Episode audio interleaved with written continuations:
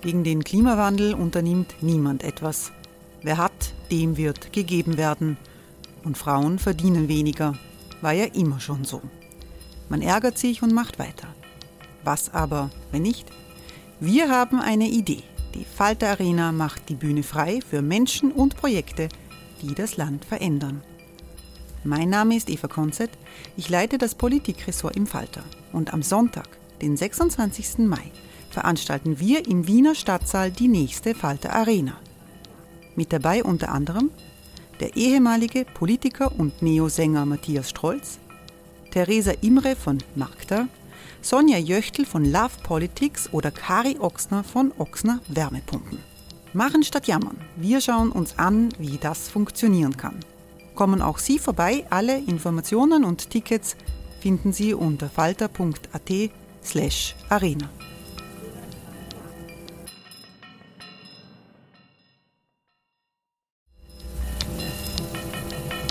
Falter-Podcasts werden durch Werbung unterstützt. Das hilft bei der Finanzierung unseres journalistischen Angebots. Die Erderhitzung ist kein Gefühl, aber mit vielen Gefühlen verbunden. Sorgen etwa oder Angst. Eine Veranstaltung gegen diese Ohnmacht ist Tipping Time, eine Klimakonferenz der Zivilgesellschaft. Von 9.5. bis 11.5. findet Tipping Time in Kooperation von Globe Art, Solektiv und Tangente St. Pölten statt und lädt ein zu Diskurs, Diskussionen und Workshops mit namhaften Vortragenden wie Nikolai Schulz und Friederike Otto. Weitere Informationen finden Sie auf www.tangentesanktpölten.at.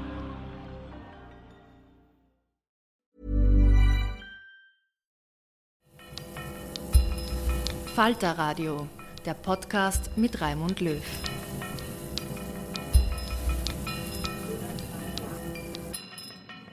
Sehr herzlich willkommen, meine Damen und Herren, im Falter Radio. In dieser Sendung hören Sie eine historische Rede über Krieg, vorgetragen vom Schauspieler Jens Ole Schmiederer und bewertet von Standardjournalist Erik Frey und Theaterleiterin Anna-Maria Krasnick. Es ist eine Rede aus dem Jahr 1999, mit der der damalige deutsche Außenminister Joschka Fischer die Delegierten seines grünen Parteitages vom NATO-Luftkrieg zur Befreiung Kosovos überzeugt hat. Reden über Krieg sind Teil des Theaterfestivals Europa in Szene in Wiener Neustadt. Als der Grüne Parteitag in Deutschland im Mai 1999 zusammentritt, ist die damalige rot-grüne Koalition in Berlin etwas mehr als ein halbes Jahr im Amt. Seit mehreren Wochen führt die NATO einen Luftkrieg gegen Serbien unter dem damaligen Diktator Slobodan Milosevic. Ziel des Krieges ist die Befreiung Kosovos, das unter serbischer Herrschaft steht. Es ist der letzte Nachfolgekrieg nach dem Zerfall des alten Jugoslawiens. Der pazifistische Teil der Grünen Partei ist wütend. Joschka Fischer bekommt während seiner Rede einen roten Farbbeutel ins Gesicht geschleudert. Hören Sie Jens Ole Schmiederer mit der Theaterversion der Kriegsrede Joschka Fischers, die gleich danach von Erik Frey und Anna-Maria Krasnick besprochen wird.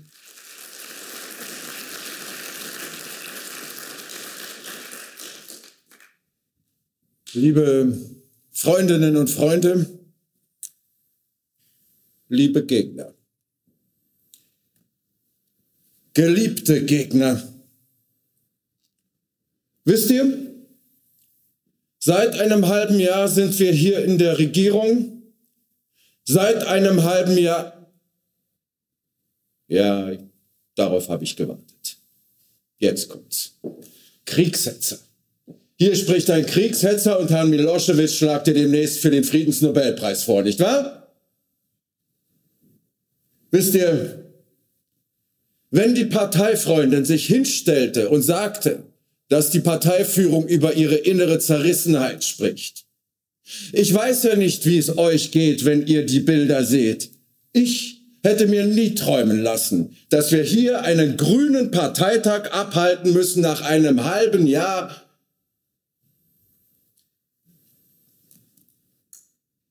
Ich dachte, wir wollen hier diskutieren.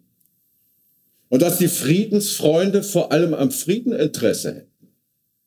Und wenn ihr euch so sicher seid, dann solltet ihr die Argumente doch wenigstens anhören und eure Argumente dagegen setzen.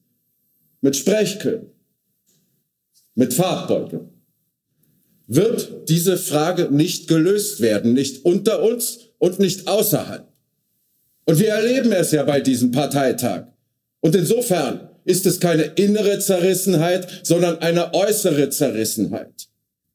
Ich hätte mir auch nicht träumen lassen, dass wir Grüne unter Parteischutz, unter Polizeischutz einen Parteitag abhalten müssen. Aber warum müssen wir denn unter Polizeischutz diskutieren? Doch nicht, weil wir diskutieren wollen, sondern weil hier welche offensichtlich nicht diskutieren wollen, wie wir es hier erlebt haben. Das ist doch der Punkt. Und da sage ich euch, dass wir bestimmte Diskussionen ich weiß, als Bundesaußenminister muss ich mich ähm, zurückhalten, darf da bestimmte Dinge aus ähm, wohlerwogenen Gründen ähm, nicht sagen. Nicht so, wie mir gerne das Maul übergehen würde bei all den Dingen, die ich in letzter Zeit gehört habe. Ja, der Diplomatie eine Chance. Das kann ich nur nachdrücklich unterstützen. Nur sage ich euch, ich war bei Milosevic. Ich habe zweieinhalb Stunden mit ihm diskutiert. Ich habe ihn angefleht, darauf zu verzichten, im Kosovo die Gewalt anzuwenden. Ja, jetzt ist Krieg. Und ich hätte mir nie träumen lassen, dass Rot-Grün mit im Krieg ist. Aber dieser Krieg geht doch nicht erst seit 51 Tagen, liebe Freundinnen und Freunde, sondern seit 1992. Seit 1992. Und das ist der Punkt, wo Bündnis 90 Die Grüne nicht mehr Protestpartei sind. Wir haben uns entschieden, in die Bundesregierung zu gehen, in einer Situation, als klar war, dass hier die endgültige Zuspitzung der jugoslawischen Erbfolgekriege stattfinden kann. Ich erinnere mich noch. Nein, ich höre nicht auf. Den Gefallen tue ich euch nicht. Den Gefallen tue ich euch nicht. Ich kann mich noch erinnern. Die Bundestagswahlen waren gerade vorbei. Da sind Schröder und ich nach Washington geflogen. Da waren wir noch in der Opposition. Da war schon klar, dass wir mit ein Erbe bekommen werden, das unter Umständen in eine blutige Konfrontation in einem Krieg führen kann. Und ich kann euch zu diesem Punkt nur sagen, schon damals, als wir die Koalition beschlossen haben, war uns klar, dass wir in einer schwierigen Situation antreten. Ich hätte mir nicht träumen lassen, dass wir im ersten halben Jahr die Frage von Rambouillet, das Scheitern von Rambouillet und den Krieg haben werden. Nur, ich kann euch nochmals sagen, was ich nicht bereit bin zu akzeptieren. Frieden. Frieden setzt voraus, dass Menschen nicht verfolgt, Menschen nicht getötet, Frauen nicht vergewaltigt werden. Das setzt Frieden voraus. Und wisst ihr, wisst ihr, ich bin der Letzte, der nicht sagen würde, dass ich keine Fehler gemacht habe.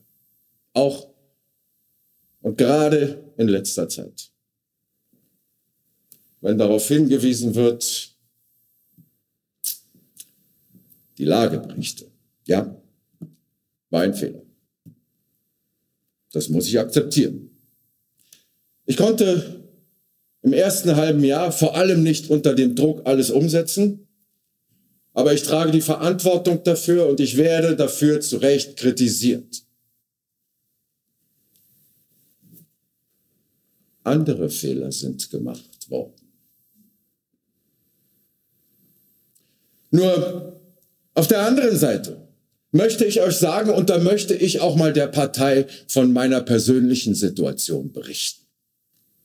Der entscheidende Punkt ist doch, dass wir wirklich alles versucht haben, um diese Konfrontation zu verhindern. Und da sage ich euch, ich bin ja weiß Gott kein zartes Pflänzchen beim Nehmen und beim Geben, weiß Gott nicht. Aber es hat wehgetan. Es hat wehgetan, wenn die Behauptung aufgestellt wurde, ich hätte die Bundesrepublik da in einen Krieg reingefingert. Ich kann euch nur eines sagen. Die G8. Die G8 hat jetzt beschlossen, eine gemeinsame Grundlage, eine Prinzipienerklärung auf der gemeinsamen Grundlage von Rambouillet. Und ich kann euch nur versichern, ich habe alles getan, was in meiner Kraft stand. Ich habe alles getan, was in meiner Kraft stand, diese Konfrontation zu verhindern. Und wenn einer in dieser Frage meint, und eine, er könne eine Position einnehmen, die unschuldig wäre, dann müssen wir diese Position mal durchdeklinieren. Mir wurde moralischer Overkill vorgeworfen. Und ich würde da eine, eine na, Entsorgung der deutschen Geschichte betreiben und ähnliches. Ich will euch nur sagen, für mich, für mich spielten zwei zentrale Punkte in meiner Biografie eine Rolle. Und ich kann meine Biografie da nicht ausblenden. Ich weiß nicht, wer das kann in dieser Frage. In Solingen Mir wurde moralischer Overkill vorgeworfen.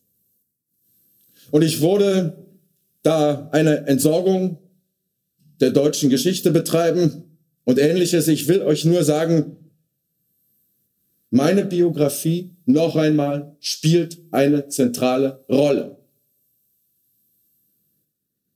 Ein Beispiel in Solingen, wo diese damals furchtbaren, mörderischen Anschläge stattfanden von einer, an einer ausländischen Familie, einer türkischen Familie.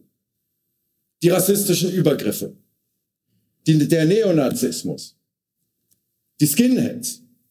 Ja, und natürlich steckt da auch bei mir immer die Erinnerung an unsere Geschichte und spielt da eine Rolle. Und ich frage mich, wenn wir innenpolitisch dieses Argument immer verwandt haben, gemeinsam verwandt haben. Warum verwenden wir es dann nicht, wenn Vertreibung, ethnische Kriegsführung in Europa wieder Einzug hält und eine blutige Ernte mittlerweile zu verzeichnen ist? Ist das moralische Hochrüstung? Ist das Overkill? Auschwitz, Auschwitz ist unvergleichbar. Aber ich stehe auf zwei Grundsätzen. Nie wieder Krieg, nie wieder Auschwitz, nie wieder Völkermord, nie wieder Faschismus. Beides gehört bei mir zusammen, liebe Freundinnen und Freunde. Und deswegen bin ich in die Grüne Partei gegangen.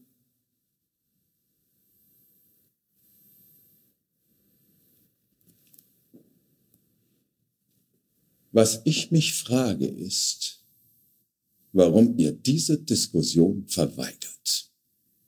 Warum verweigert ihr mit Trillerpfeifen diese Diskussion?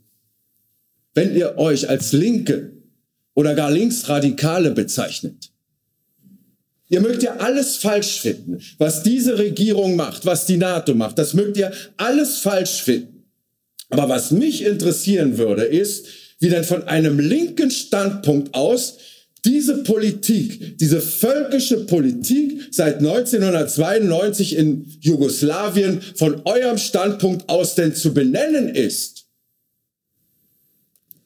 Sind das etwa alte Feindbilder, an die man sich gewöhnt hat? Und der Herr Milosevic passt da nicht hinein?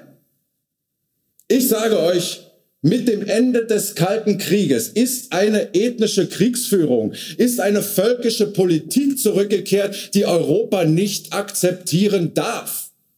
Und wenn wir diese Politik akzeptieren, werden wir dieses Europa nicht wiedererkennen, liebe Freundinnen und Freunde. Das wird nicht das Europa sein, für das wir gekämpft haben.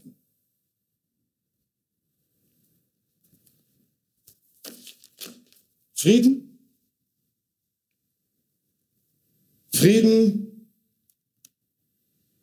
setzt die Analyse der Ursachen des Krieges voraus. Eine politische Analyse. wenn wir Frieden schaffen wollen.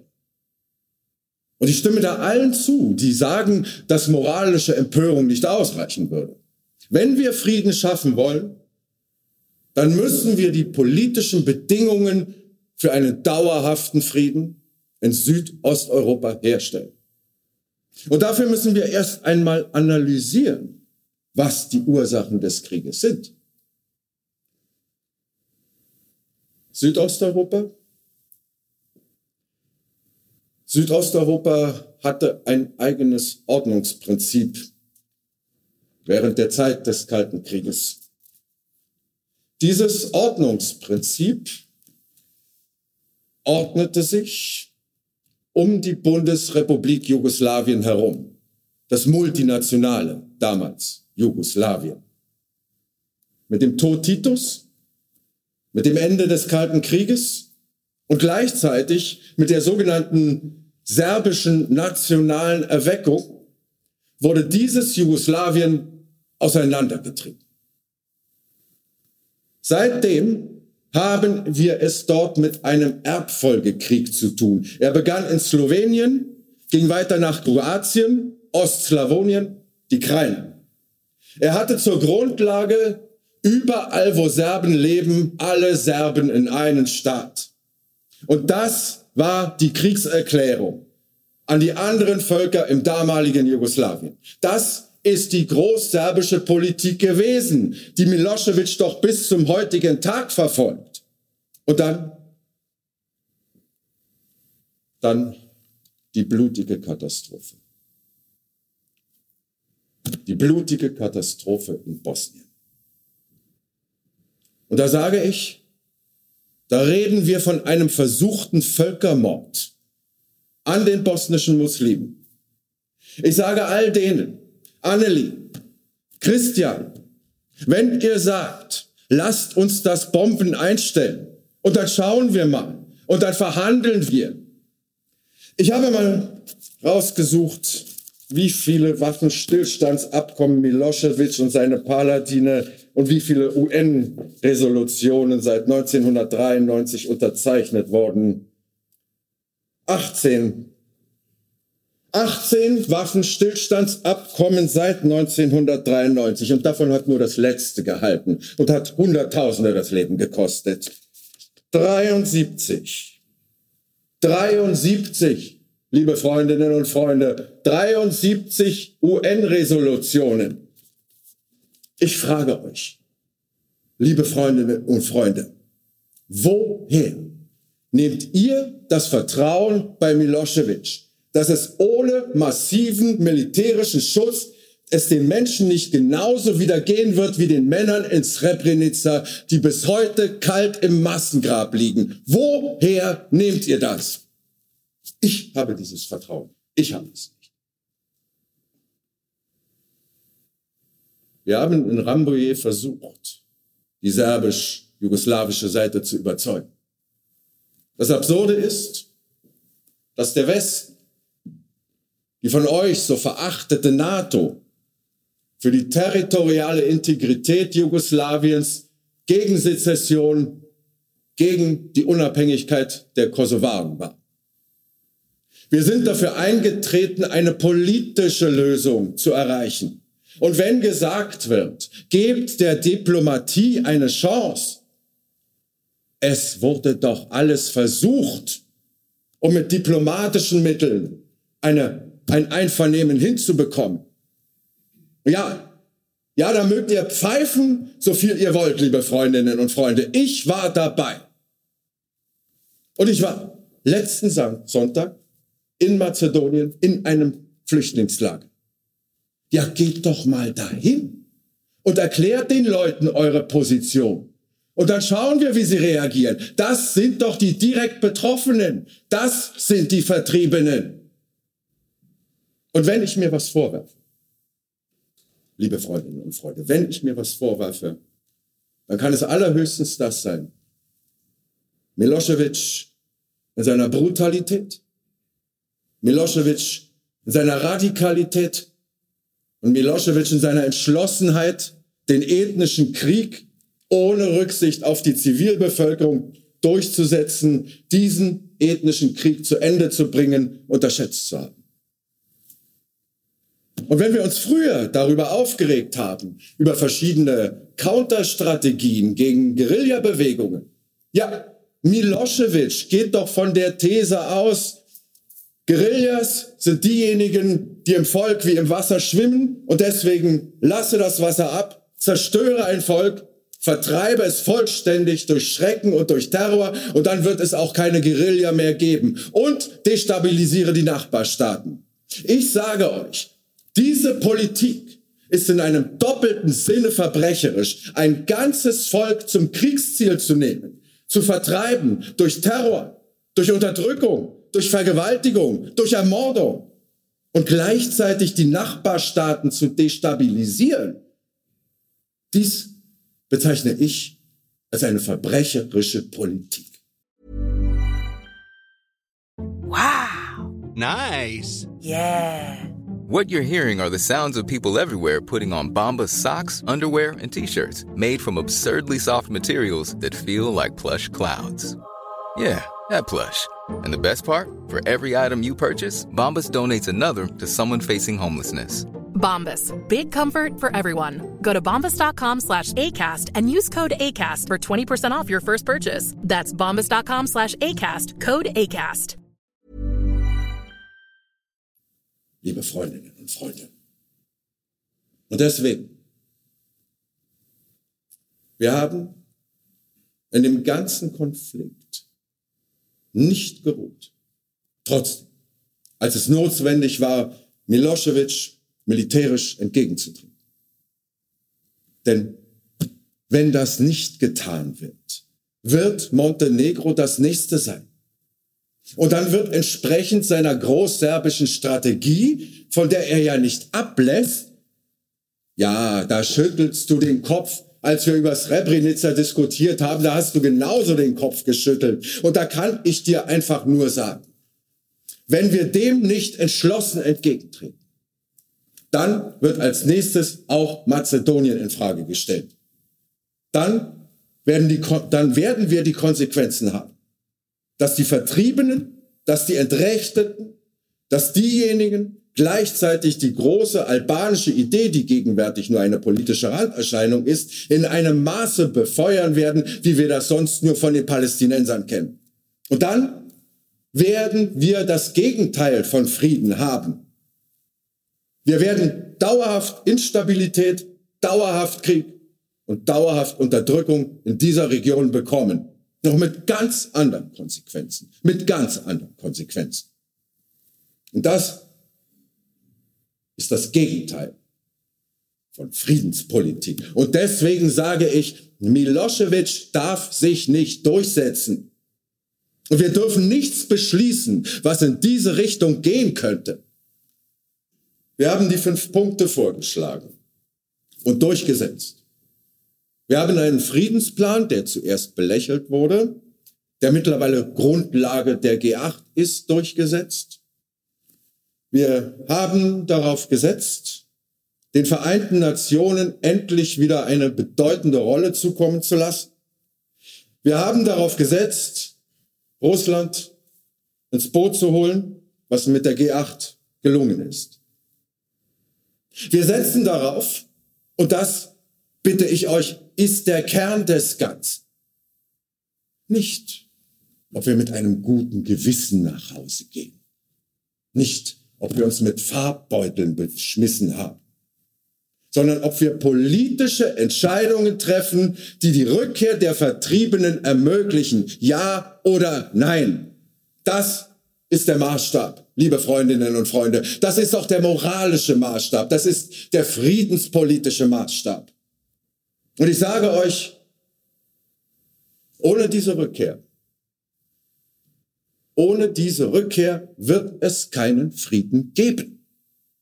Und diese Rückkehr wird nur stattfinden, wenn es eine robuste internationale Friedenstruppe gibt. Ohne dieses wird es keine Rückkehr geben, nach dem Schrecken, den diese Menschen erlebt haben. Und es wird keine Rückkehr geben, wenn es nicht zum Rückzug der jugoslawischen Armee der bewaffneten Streitkräfte, der Paramilitärs und der Sondereinheiten tatsächlich kommt.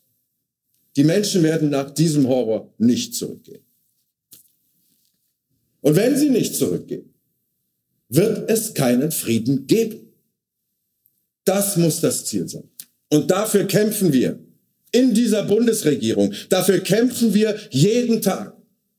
Und ich kann euch nur sagen, und da müssen wir jetzt wirklich mal Tacheles reden. Da müssen wir wirklich Tacheles reden. Es kann nicht sein, es kann nicht sein, dass wir als Partei unser gutes moralisches Gewissen behalten und dann gibt es einige in der Fraktion und in der Regierung, die sind dann für die Realitäten zuständig. So kann es nicht gehen. Und deswegen, liebe Freundinnen und Freunde, ist heute Klartext angesagt. Ich freue mich. Freue mich, wenn Christian Ströbele und andere sagen, wir wollen, dass Joschka Fischer Außenminister bleibt. Aber da müsst ihr auch die Bedingungen dafür schaffen, dass ich erfolgreich Außenminister sein kann. Und ich werde mit eurem Antrag geschwächt aus diesem Parteitag gehen und nicht gestärkt, liebe Freundinnen und Freunde.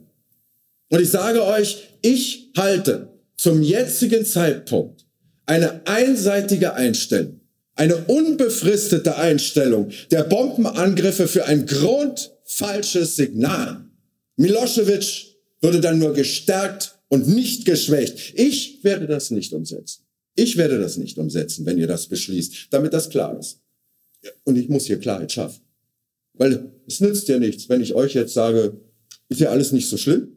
Und dann mache ich irgendwie, weil ich meine, ich könnte ja gerade mal so weitermachen. Da habe ich eine ganz andere Vorstellung von einer Regierungspartei Partei von einer Beteiligung an einer Regierung durch die Demokratische Grüne Partei. Eine ganz andere Vorstellung. Und deswegen sage ich euch an diesem Punkt, was wir gemeinsam brauchen, ist die Kraft jetzt in der Verantwortung.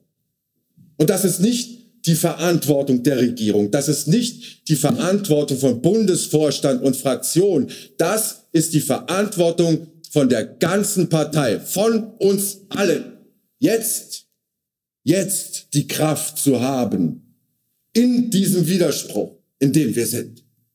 Nämlich, dass wir einerseits mit militärischen Mitteln, mit einem Krieg Milosevic Einhalt gebieten müssen und gleichzeitig alle Möglichkeiten nutzen, um eine Friedenslösung zur Rückkehr der Flüchtlinge zu erreichen und zu einer Dauer, zu einem dauerhaften Schweigen der Waffen zu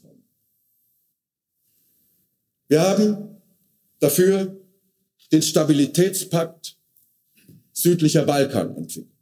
Sagt mir eine, eine Regierung, eine, die mehr politische Initiativen erfolgreich entwickelt hat als diese Bundesregierung. Und deswegen, liebe Freundinnen und Freunde, bitte ich euch, bei allen, und ich verstehe sehr gut die Emotionen und ich verstehe auch sehr gut die Argumente der Ablehnung. Jeder hat sie doch in sich selbst. Ich diskutiere praktisch jeden Tag mit mir selbst. Und jeder führt diese Diskussion.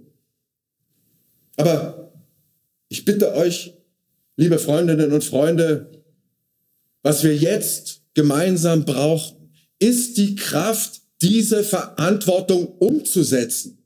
So schwer es auch geht. Und was ich euch als Außenminister bitte, ist, dass ihr mir helft, dass ihr mir Unterstützung gibt, dass ihr mir keine Knüppel zwischen die Beine werft, dass ich nicht geschwächt, sondern gestärkt aus diesem Parteitag hervorgehe, um unsere Außenpolitik fortzusetzen. Ich danke euch.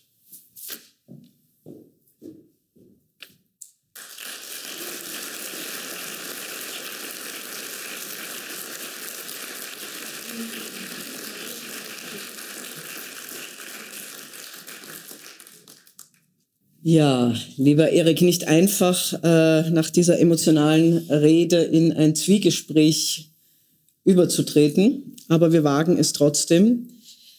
Vielleicht, natürlich wäre die logische Frage, was hat er erreicht jetzt? Das wollen wir jetzt natürlich äh, wissen, aber vielleicht gehen wir doch einen Schritt zurück und sagen, Äh, was genau waren die Umstände? Also er hat vor seiner Basis gesprochen. Warum war das bis dahin so aufgeladen? Was ist der Antrag, der eingebracht wurde? Wo stehen wir da? Gehen wir noch einen, noch einen weiteren Schritt zurück. Schauen wir diese Figur Joschka Fischer an. Das war ein Friedensaktivist, der äh, gegen den Vietnamkrieg äh, protestiert hat. Der war absolut einer, der für Frieden und gegen Waffen, gegen die USA, gegen die NATO gekämpft hat in seinen jungen Jahren. Und plötzlich wird er 1998 wieder Außenminister in dieser rot-grünen Regierung und wenige Monate später bricht dieser Krieg aus. Und er hat das eh genau beschrieben. Es war jetzt nicht ein, ein, ein, ein Einzelfall der Krieg, sondern es war ja der, die ganzen Jugoslawienkriege, die ja mit Srebrenica, diesem mm, genozidalen Massaker hier den Höhepunkt erreicht hat. Und dann einige Jahre später war dieses große, große Sorge im Westen, das könnte wieder geschehen. Im Kosovo gab es einen Aufstand. Milosevic mit seiner Armee hat das mit Brutalität niedergeschlagen. Und gerungen wurde mit Milosevic, legt die Waffen nieder, findet eine Lösung. Eine Lösung hätte heißen müssen, der Kos dem Kosovo muss die Autonomie zumindest zurückgegeben werden, die Milosevic am Anfang seiner politischen Karriere diesem dieser Region weggenommen hat. Und damit ist er eigentlich der Macht, der Mächtige in Serbien geworden. Das war der Schlüsselpunkt. Milosevic hat sich geweigert, hat Nein gesagt, jeden gegenüber monatelang und beschließlich die NATO äh, den gemeinsamen Beschluss gefasst hat, sie werden, jetzt, sie werden jetzt Milosevic dazu zwingen. Und sie werden es so tun, dass sie jetzt nicht Soldaten schicken in den, in den, in den, in, in den Kosovo, sondern Serbien und vor allem Belgrad bombardieren. Und es begann ein Bombenkrieg, regelmäßige Bombardements gegen militärische Ziele oder auch Infrastruktur, die hier von einem Joschka Fischer mitgetragen werden mussten. Und das war eine unglaublich schwierige Situation. Und dieses Spannungsfeld für äh, eigentlich linke Idealisten, sie möchten die Menschenrechte verteidigen und sie möchten den Frieden bewahren, die, der kam hier voll heraus. Joschka Fischer hat sich entschieden für die Menschenrechte oder was er gedacht hat, muss er tun für die Menschenrechte. Und diese Rede, aber viele in seiner Partei haben das anders gesehen. Und der, der Widerstand war massiv und diese Rede war ziemlich genau zur Halbzeit dieses Kosovo-Bombenkrieges, äh, wo in der Partei schon der Zorn so groß war und da hat er sich dem gestellt, dieser Forderung, die, das Bombardement aufzugeben, wo er gesagt hat, nein. Noch ein Punkt ist ganz wichtig es gab kein UNO-Mandat für diesen Kosovo-Einsatz, für diesen Kosovo-Krieg. Anders als in Bosnien, anders als in den vorigen, in vielen anderen Militäreinsätzen. Und die NATO, der Westen hat gemeinsam gesagt, okay, das UNO-Mandat kommt nicht zustande, weil Russland sich weigert. China hat auch sich geweigert. Und, aber wir können ja nicht einfach zulassen, dass da Menschen abgeschlachtet werden, bloß weil zwei äh, Regierungen äh, das zulassen. Also hat die NATO gesagt, wir nehmen es in die Hand, wir sind eine Art Mini-UNO, wir dürfen es tun und es ist ein Teil des Völkerrechts. Das war eine ungewöhnliche Interpretation des Völkerrechts. Das hat er gar nicht angesprochen, das war offenbar nicht so sehr damals ein Thema, mhm. ist es aber später geworden. Mhm. Äh er, er, er argumentiert ja sehr geschickt eigentlich immer damit, wenn er, wenn, wenn also großer Widerstand kommt, äh, kommt er immer wieder zurück auf, auf äh, Srebrenica, auf, auf den Bosnienkrieg. Also das wahrscheinlich, äh, also das wäre die Frage sozusagen, äh, sozusagen die, diese, dieser, dieser nationale Vorstoß oder dieser Wille national, die anderen Partialstaaten quasi zu overrulen, das ist ja das eine, aber tatsächlich war es ja auch im Kosovo schon so weit, dass eben tatsächlich es zu schweren Misshandlungen an der Bevölkerung kam. Ist das der Grund, warum er Bosnien immer wieder ins Spiel bringt? Weil er sagt, das ist ja, da geht es ja jetzt nicht nur um eine, ist ja ein Argument, das heute heute sehr stark, äh, weil natürlich wir jeder äh, pazifistisch äh, veranlagte Mensch, wie eben auch Joschka Fischer, ist das denn, ist das denn jetzt schon wirklich der, der Anlassfall? Das äh, braucht er dafür immer den Vergleich und war das tatsächlich im Kosovo?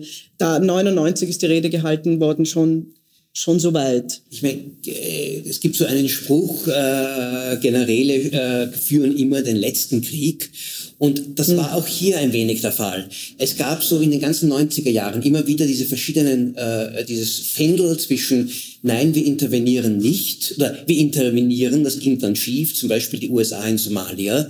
Und dann war beim nächsten Vorfall, das war, das war Ruanda 1994, hieß es dann, lassen wir die Finger davon, wir wissen, Afrika ist kompliziert. Da kam es zum furchtbarsten Völkermord überhaupt seit dem Zweiten Weltkrieg. Mhm. Und in Jugoslawien war auch das Gefühl, versuchen wir die Intervention niedrig zu halten, versuchen wir es möglichst aufzuschieben. Und da hat der Westen sehr lange, man sagt, zugeschaut oder sich zumindest nicht voll in, in, in die reingeschalten. Und dann kamen furchtbare Massaker der Kanzler Srebrenica.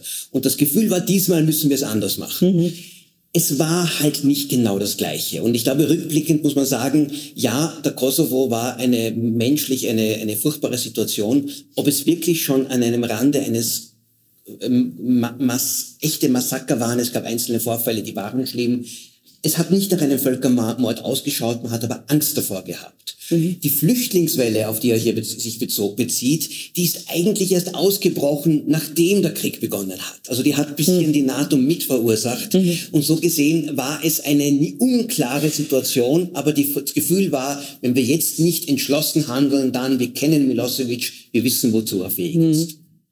Dazu kommt ja, dass er verständlicherweise, also als deutscher Politiker, äh, deutscher Pazifist im, im, im, äh, vor diesem Publikum äh, sagt, ähm, ich bin Deutscher und als solcher stehe ich auf dem Boden äh, der Tatsachen des, des Holocaust.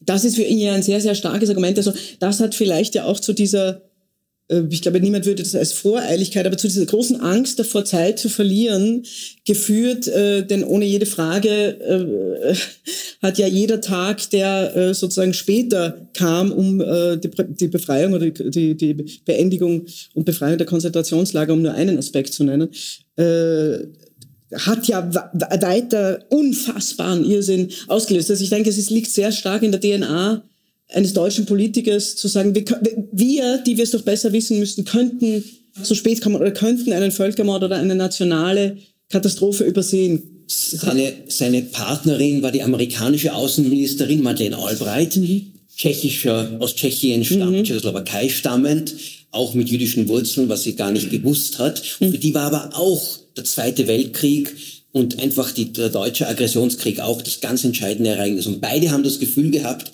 und das ist eigentlich seit 1945 ein Muster in unserer, in der Weltpolitik. Immer wieder, wir müssen einen zweiten Hitler verhindern. Und wenn wir dann später über, über, über Ukraine sprechen werden, das spielt jetzt auch ein bisschen mit hinein. Das Gefühl, man darf diesen Aggressoren, und Milosevic war eindeutig ein Aggressor, keinen Spielraum lassen, weil sie weichen, wenn sie, wenn man ihnen nur eine, eine Zugeständnis macht, und das wäre, sagen wir, eine Einstellung des Bombenkrieges gewesen, sie triumphieren und machen weiter. Sie glauben dann, sie können sich alles leisten. Mhm.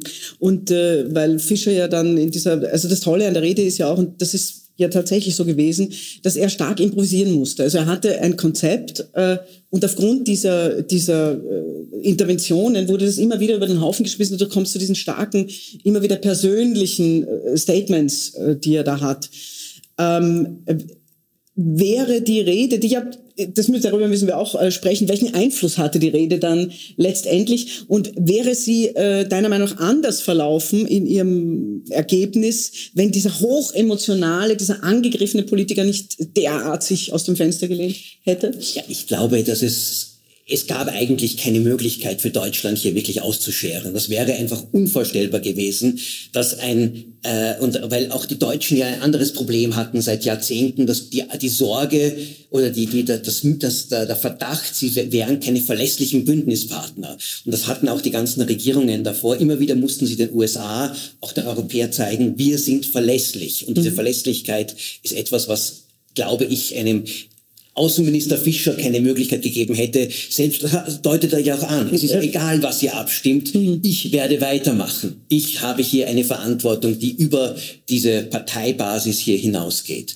Der Krieg ging noch äh, wochenlang weiter, dieses Bombardement, äh, und schließlich Am Ende gab Milosevic tatsächlich nach, wahrscheinlich weniger wegen dem Bombardement, sondern weil dann plötzlich wirklich die, die, die USA angedeutet haben, wir schicken jetzt Soldaten hinein und dann mhm. hat er plötzlich gesagt, okay, jetzt mhm. wird's riskant, wuchs auch der Druck von anderen und dann war das, äh, und dann kam es zu diesem Waffenstillstand und zu dieser Übergangslösung für den Kosovo die aber letztendlich, man traut sich jetzt gerade aktuell wieder gar nichts über diese Region zu sagen, aber zumindest dieser, also es schien ja vielleicht sogar entgegen der Annahmen am Anfang halbwegs haltbar zu sein. Einige der, der äh, ex-jugoslawischen Staaten florieren, andere nicht. Jetzt gibt es gerade ein neues Zündeln, ein gefährliches. Ja, also alle anderen, ex, ex, äh, Slowenien, Kroatien sind Erfolgsstories mit gewissen genau. Abstrichen. Bosnien ist nie gelöst worden. Da wurde ein, ein Konflikt eingefroren, aber zumindest ist Bosnien angeblich zumindest formal ein souveräner Staat. Kosovo ist auch nicht das nicht gelungen. Er ist zwar, hat so die Unabhängigkeit dann viele Jahre später errungen, die aber weiterhin von vielen Staaten auch innerhalb der EU nicht anerkannt wird. Es sitzt dadurch nicht in der UNO, es hat eigentlich keine Möglichkeit, auch in die EU zu kommen. Äh, Serbien lehnt das bis heute ab und Kosovo ist, das Problem ist nicht gelöst. Und was auch interessant ist, ist, äh, äh ich hatte die Chance, vor ungefähr zwei Jahren bei Joschka Fischer in Wien, äh, bei einer Rede konnte ich ihn fragen, was steht er heute dazu? Und seine ja. Antwort war, wir hatten keine Wahl, wir mussten den großserbischen Nationalismus besiegen. Wir mhm. haben ihn besiegen müssen. Mhm. Das Problem ist, er wurde nicht besiegt. Mhm. Milosevic wurde zwar gestürzt, aber sein demokratischer Nachfolger Djindjic wurde ermordet.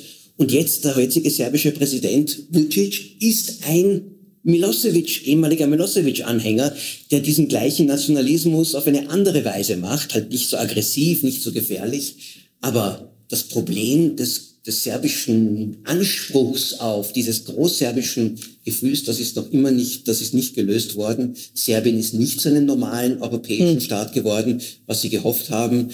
Und dieser Kosovo-Krieg hat auch weitere negative Konsequenzen Folgen gehabt für die Weltpolitik. Bevor wir dann mit der nächsten Rede nochmal äh, in die Weltpolitik gehen, in die ganz aktuelle, und äh, du kannst das ja, äh, wirst das nachher auch erläutern, wie, inwieweit das sogar einen, logischerweise einen Zusammenhang hat, aber sogar auf eine verblüffende, also für mich äh, in, auch in unserem kurzen Vorgespräch verblüffende Weise. Äh, vielleicht nochmal kurz in den Mikrokosmos dieser Rede von, von Joschka Fischer. Wie, wie war das dann? Also hat die Basis den Antrag zurückgezogen oder hat eine Mehrheit für Joschka Fischer gestimmt? Ähm, also ist er tatsächlich letzten Endes nach dieser Rede gestärkt aus dem Parteitag rausgegangen oder war das so irgendwie ein zwischen, wie war das? Jetzt, jetzt habe ich mich, jetzt weiß ich, habe ich jetzt nicht mal mehr parat genau, weil das der Ausgang war. Ja. Äh, aber er kam gestärkt er heraus. Kam, er kam ja. auf jeden Fall, ich weiß nicht, wie die Abstimmung war, aber er kam moralisch gestärkt heraus. Mhm, mhm. und Pam eigentlich hat sein, sein, sein, sein Profil als mhm. ein Kämpfer für Menschenrechte und für gerechte Ordnung hat er sicher auf jeden Fall durch diese Rede, auch vor allem durch diesen emotionalen Einsatz gestärkt. Ja, und natürlich hat sich die, das Auditorium, das ist ja auch äh, eine unglaublich theatrale Situation, wenn man sich das vorstellt, dass du jetzt äh, in dieser politischen Realität, dass da dass, dass, dass die den da wirklich täglich angreifen. Also dass jemand, der wirklich ganz links steht, jetzt vor dem gesamten Spektrum steht und das, also es ist ja wirklich wie, wie, wie die, das gesamte Dilemma der Linken oder der Linksgrünen zu bestimmten Zeiten äh, auf einen Punkt gebracht. Und das, glaube ich, hat ihm dann auch letztlich großen Respekt verschafft, dass er irgendwie diese Enden doch zusammenbekommen hat. Also er war ja lange noch äh, Außenminister und äh, tatsächlich ist Deutschland bei diesem Beschluss geblieben. Das ist ihm ja offenbar gelungen. Die Grünen, die ja immer diesen Flügelkampf zwischen Fundi Profis und Realos hatten, ab dem Moment waren auch die Realos eigentlich ähm, im, im, am, am, am, am Steuerrad. Die saßen, mhm. die haben den Ton angegeben. Mhm. Bis heute, und wenn man sich heute die heutige grüne Führung anschaut mit, mit, mit Robert Habeck und Annalisa Baerbock, das sind die Kinder Joschka Fischers in ihrem mhm. ganzen Denken und auch in ihrer, in ihrer Zugangsweise sowohl auch, in, in, auch, im, auch im internationalen Denken. Also ja, das war ein Wendepunkt, dass die ein, groß, ein wichtiger Teil der deutschen Linke, nicht wie die Linken sind, die aus einer ganz anderen Tradition kommen, sondern diese Linksgrünen sich dazu bekannt haben, zu einer westlichen Solidarität, äh, die dann, die dann im, im, in einer nächsten Phase, im Irakkrieg der, der, des, des nächsten Jahrzehnts, dann wiederum massiv äh, auf, die, auf die Probe gestellt wurde, hm. wo die USA ausgeschert sind. Und da waren, da, waren, da waren die Grünen absolut nicht mehr auf der Seite der USA, aber da, hatten, waren, sie, da waren sie in sehr guter Gesellschaft. Vielleicht noch ein äh, Punkt, der, der, den ich jetzt stark empfunden habe bei der, bei der Rede, auch bei den Proben. Ich meine, es ist ja tatsächlich so, dass man diese Reden nur ausschnittweise hört in, äh, in irgendwelchen kurzen TV-Berichten. Äh, es gibt ein paar Menschen, die sich sehr stark mit Rhetorik beschäftigen und sich das dann auf YouTube anschauen oder so. Viele Reden sind aber auch nicht in, gar nicht in Gänze erhalten. Und ähm, also ich fand bei den Proben und auch bei den, bei den letzten Ausgaben und jetzt auch wieder hier berührend, also berührend muss ich wirklich sagen, dass man mal sieht, wie es so einem Politiker auch geht. Ja, also äh, Liz Hirn, darüber werden wir im, im, im, im Salon Europa sprechen im Eröffnungspodium diesen Sonntagvormittag, hat eben gerade ein Buch äh, veröffentlicht, Macht, Politik, Böse. Äh, und entgegen diesem, diesem vom Verlag empfohlenen Titel meldet sie dann viele Zweifel an an dieser These, weil sie sagt, letztendlich muss man ja, um irgendwie weiterzukommen und auch um aus diesem Schwarz-Weiß-Denken rauszukommen, aus diesen Blasen, die immer so ganz genau wissen, wie man es richtig oder falsch macht, ja auch den Menschen in diesem Politiker sind. Und das ist, glaube ich, bei, das ist Fischer in seiner Not, glaube ich, gelungen und dafür wurde dann irgendwie, war das ein bisschen so auch sein Markenzeichen. Ja. Das ist, das ist, das ist das, wo er wirklich, er war Fischer kalt als Mensch im mhm. Sinne der eine Politik auch aus einer Emotion herum herausgetrieben hat, aus einer, aber damit auch eine Überzeugungskraft hatte, mhm. die, die, die, die, die, die, ganz, die ganz besonders, die ganz besonders wichtig war. Und äh, er ist, äh, er, die Wahl hat, die, die nächste Wahl wurde ja gewonnen dann von der, von, von Rot und Grün mit einem, mit, mit über, überraschenderweise. Fischer konnte Außenminister bleiben. Am Ende wurde die Wahl verloren, äh, hat sie, hat sie, äh, hat sie äh, äh, Schröder eigentlich verloren und Joschka Fischer ist mit seinem, mit seinem, äh, mit seiner Reputation völlig intakt, eigentlich am Höhepunkt seines Ansehens aus diesem Amt herausgeschieden. Äh. Er ist letztlich in der Zeit danach hat er sich eigentlich von den Grünen immer mehr entfernt und ist eigentlich kein, soweit ich es heute verfolge, auch weil ich sehe, was er schreibt und was er redet, ein wirklicher Grüner ist er nicht mehr. Er ist ein echter transatlantischer bisschen angloamerikanisch angehauchter Liberaler geworden, mhm. hat sich also sehr, sehr weit von diesen Wurzeln entfernt und wahrscheinlich war dieser Punkt, diese Rede sicher da auch in seiner persönlichen politischen Entwicklung ein Wendepunkt. Vielleicht noch eine letzte Frage für diesen Teil äh, heute Abend, auf die du mich gerade gebracht hast, weil es nämlich auffällig ist und äh, interessant, apropos Transatlantiker. Äh, es ist ja interessant, dass, äh, dass er damals schon sagt, ja, liebe linksgrüne Basis, die NATO, die ihr ja nicht mögt. Das ist ja ein Topos, den wir gerade sehr erleben. Also da hat sich ja schon viel verändert, aber auch wieder viel nicht verändert. Also dass die, die NATO äh, sozusagen in, in einem bestimmten politischen Milieu, das kann man jetzt werten, jeder wie er möchte, aber eigentlich damals schon äh, so gesehen wurde, dass man sagt, na ja, das, ob da was Gutes kommt, ja, da muss man, oder? In, man darf unsere, unsere Einstellung zur NATO nicht mit der von Deutschland äh, äh, verwechseln. Äh, bei uns ist NATO irgendwie, äh, was ist das, ist das ein rotes Tuch, ist, mhm. ist das böse. Die Deutschen sind seit, äh, seit, seit den äh, 50er Jahren in der NATO und das ist absolut ein Grundstein der deutschen Außenpolitik, dort dazuzugehören. Und es war immer eher ein linker, äh, eine, eine, eine, eine, eine linke extreme Position. Vor allem im Kalten Krieg war die relativ stark äh, auch von der Sowjetunion mhm. unterstützt, die NATO abzulehnen. Gerade in den 90er Jahren hat die NATO einen guten Ruf bekommen, mhm. weil sich hier aufs, gerade auch im Bosnienkrieg, äh, äh, hat sie auf der Seite des, der, für die Menschenrechte, für den, das Ende gegen die Aggression äh, sich, sich, sich eingesetzt. Also zu dem Zeitpunkt, 1999, war gegen die NATO zu sein nicht unbedingt ähm, mehrheitsfähig, nicht einmal in vielen linken Kreisen. Äh, im, äh, einige Jahre später dann unter George W. Bush hat sich das wieder ein bisschen mhm. gedreht. Also man kann das immer wieder sehen. Heute wiederum scheint mhm. NATO wieder seit dem Überfall Russlands auf die Ukraine ist die NATO wieder etwas, was einen viel positiveren Klang auch in linken deutschen Kreisen bekommen hat. Das war eine Theaterproduktion unter dem Titel Reden des Theaterfestivals Europa in Szene in Wiener Neustadt vom 16.09.2022. Bei den Veranstaltern bedanke ich mich für die Zusammenarbeit. Jens Ole Schmiederer war in dieser Produktion Joschka Fischer, den historischen Rahmen gezeichnet haben Theaterleiterin Anna-Maria Krasnik und Standardjournalist Erik Frey. Einen zweiten Teil des Programmpunkts Reden über Krieg mit einer Rede des ukrainischen Präsidenten Volodymyr Zelensky hören Sie demnächst ebenfalls im Falterradio. Das Theaterfestival Europa in Szene gibt es übrigens in der neuen Saison in Wiener Neustadt vom 1. März bis 2. April 2023. Ich verabschiede mich von allen, die uns auf UKW hören, im Freirad Tirol und auf Radio Agora in Kärnten. Der Falter verbindet Berichterstattung über aktuelle Politik mit einem Blick auf die Kultur. Ein Abonnement des Falter ist eine gute Idee. Alle Informationen gibt es im Internet unter der Adresse abo.falter.at.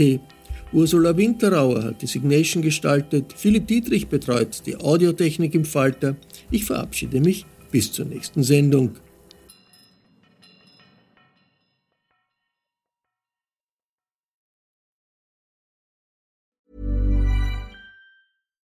Here's a cool fact a crocodile can't stick out its tongue.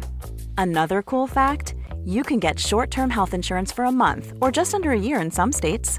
United Healthcare short term insurance plans are designed for people who are between jobs, coming off their parents' plan, or turning a side hustle into a full time gig. Underwritten by Golden Rule Insurance Company, they offer flexible, budget friendly coverage with access to a nationwide network of doctors and hospitals. Get more cool facts about United Healthcare short term plans at uh1.com.